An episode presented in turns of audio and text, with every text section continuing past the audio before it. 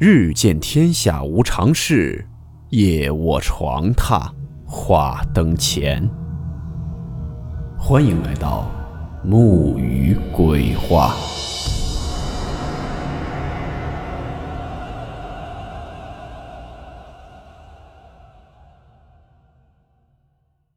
今天这个故事名字叫做《午夜鬼呼》。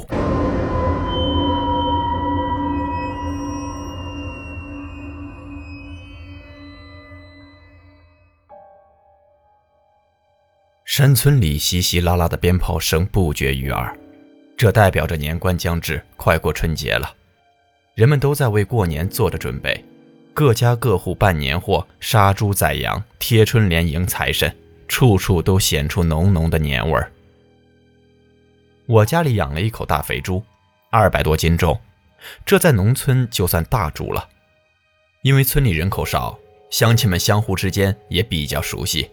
关系也是比较融洽的，所以但凡哪家要是杀猪的话，都会顺便请村里的人吃杀猪菜。今天正是我家杀猪的日子，一大早刘五爷就过来了，也跟着家里人忙前忙后的。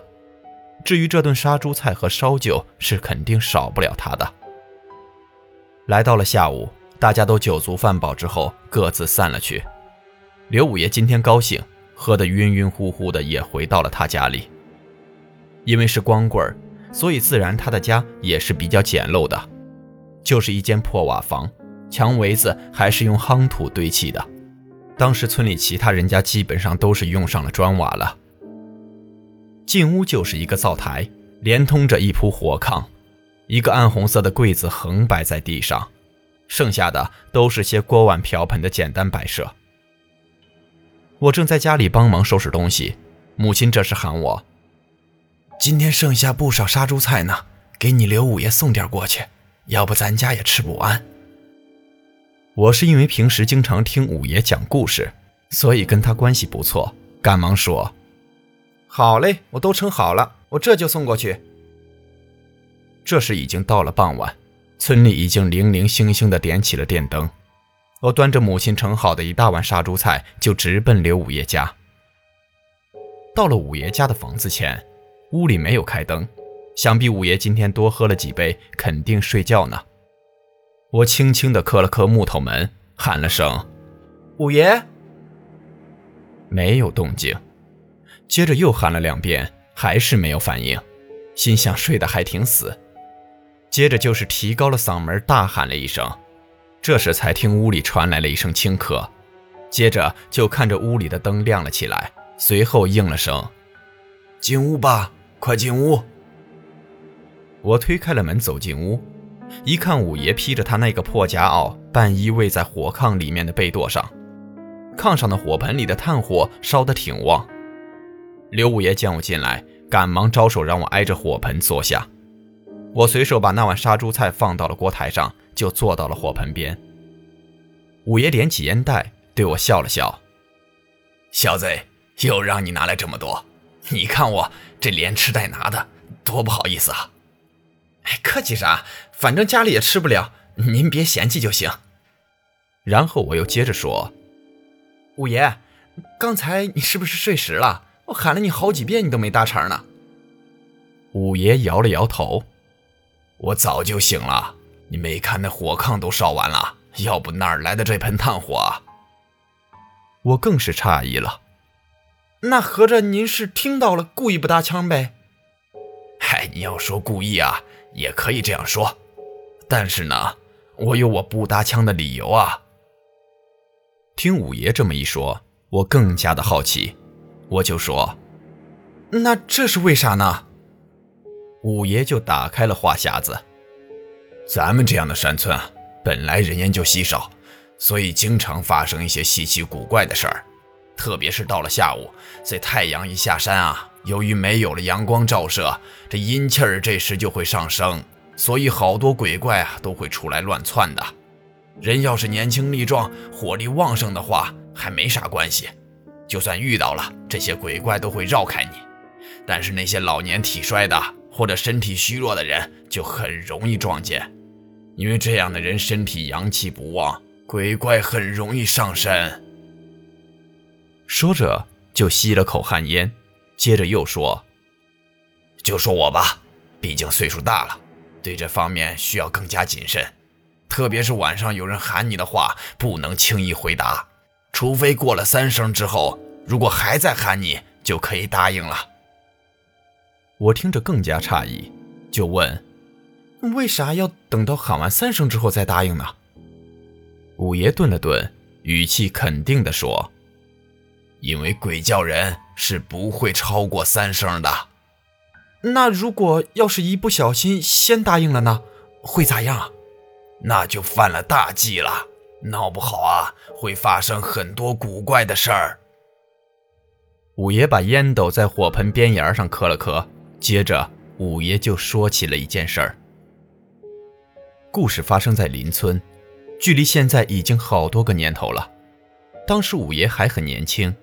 这个邻村就在我们村的上边，相距大概两里多地。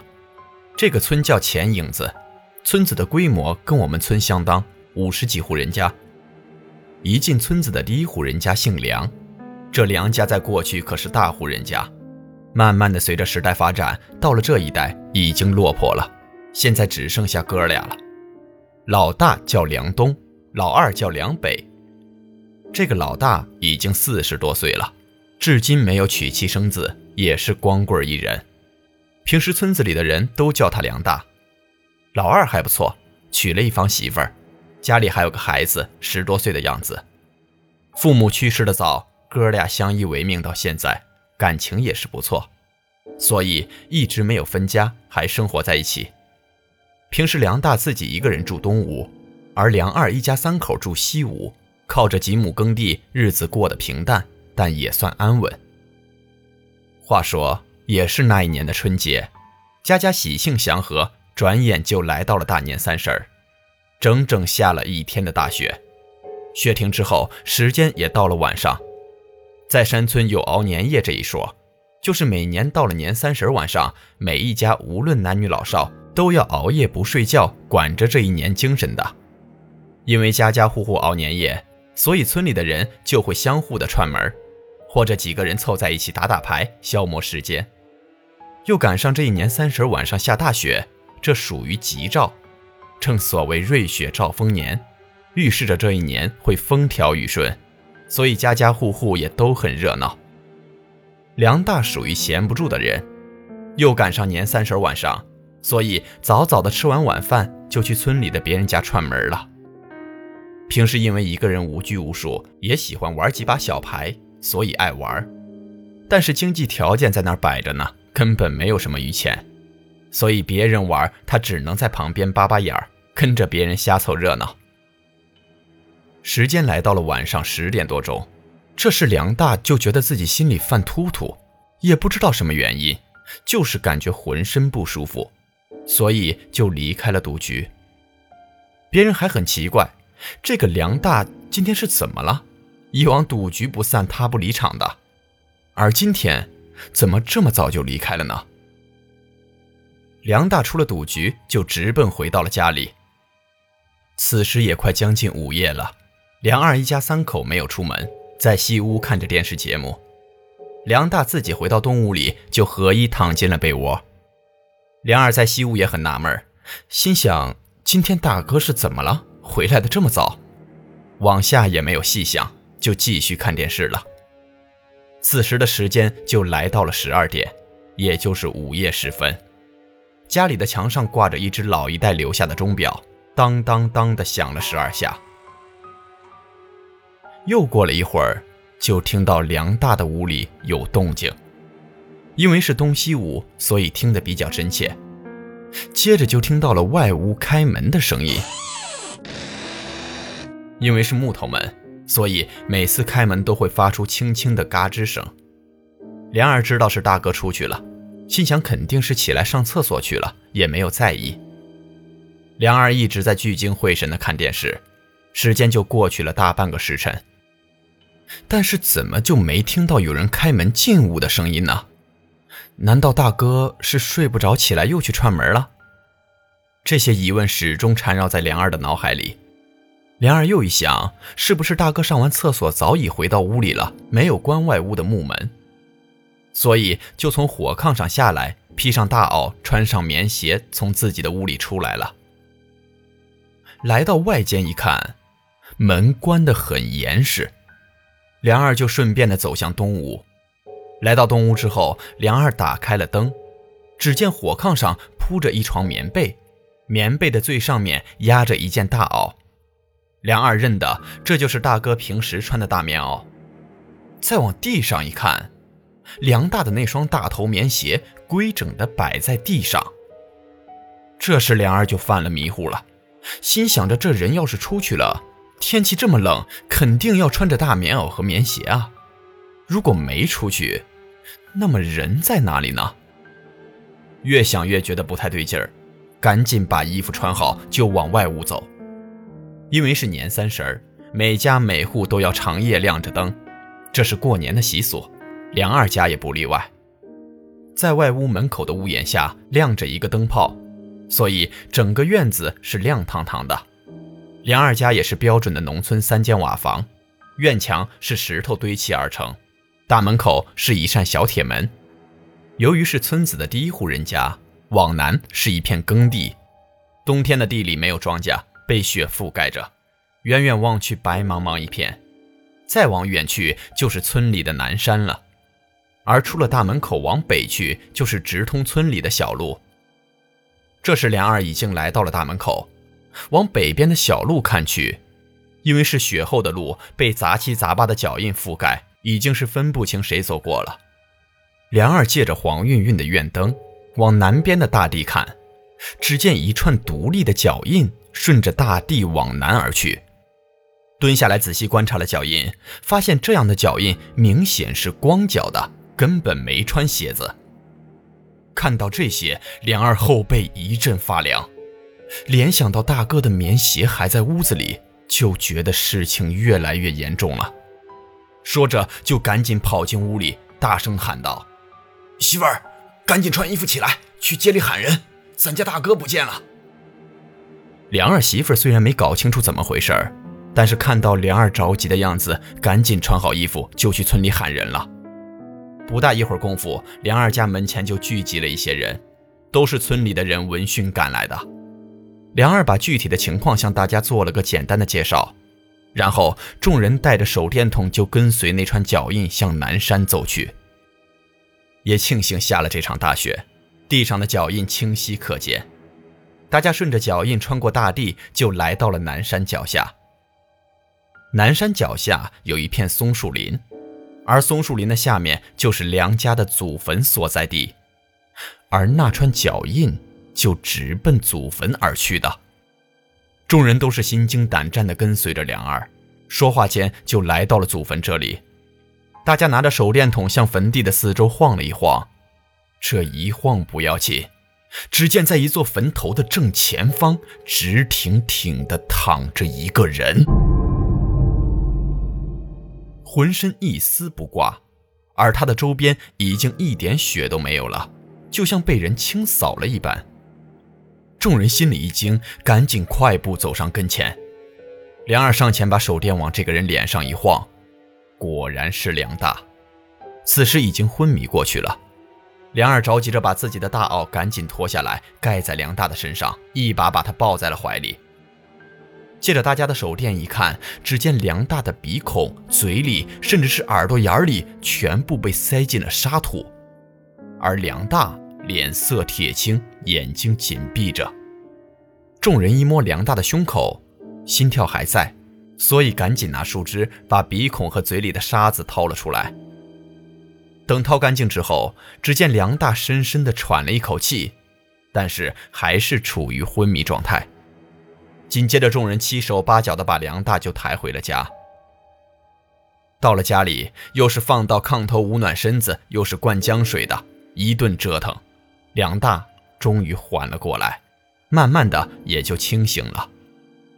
梁二坐在炕边就说：“大哥，你这是咋了？”梁大缓了缓神，就跟大家说了起来。他说：“当时从赌局回来，梁大就觉得不太舒服，就脱了大袄，钻进了被窝，以为是最近熬夜熬的，睡一觉就好了。迷迷糊糊之中，也不知道睡了多久，就听到院子里有个女人的声音在喊他。声音轻弱，夹杂着尾音，不过听着很清晰。梁大迷迷糊糊的就挨的答应了一声，紧接着梁大身子就不由自主的起来了，跟着这个声音就来到了院子里。往大门口一看，就看到了他的母亲站在那里向他招手。随后梁大就跟着他的母亲一路往那边走去了。也说不上自己是真实的还是梦里，总之就是一路跟随着。慢慢的就看到前边有一户人家亮着微弱的油灯，他的母亲就把他领进了屋里。到了屋里，就对梁大说：“孩子，这是咱家，你看看你爸爸也在呢。”梁大就看到一个老头背对着他坐在一个凳子上，始终没有回头。但是看着背影，梁大认出这就是他父亲生前的样子。紧接着，这个老太太就说：“儿啊，你是不是饿了？家里有饭菜，你吃点吧。”然后就端上来一盘菜和一碗米饭。梁大本来不饿的，但是身体却不听自己使唤似的，拿起那碗米饭就吃了起来，而且还是狼吞虎咽的，一会儿就吃完了。接着，他母亲又端上了一碗，让梁大无论如何的也要吃完。梁大不由分说，又是端起来就吃。就这样，也不知道吃了多少，迷迷糊糊中就觉得有人把自己抱了起来。当一切清醒之后，已经是在自己家的炕上了。五爷讲完这些，天已经黑得透透的了，我还是深陷在这故事的情景里不能自拔。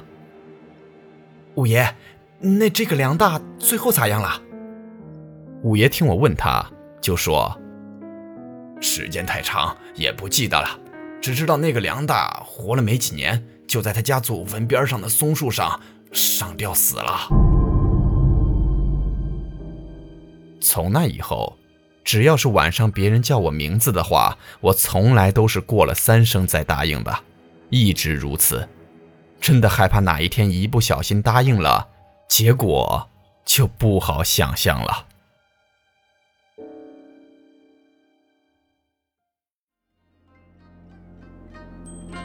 好了，我们今天的故事到此结束，祝你好梦，我们明晚见。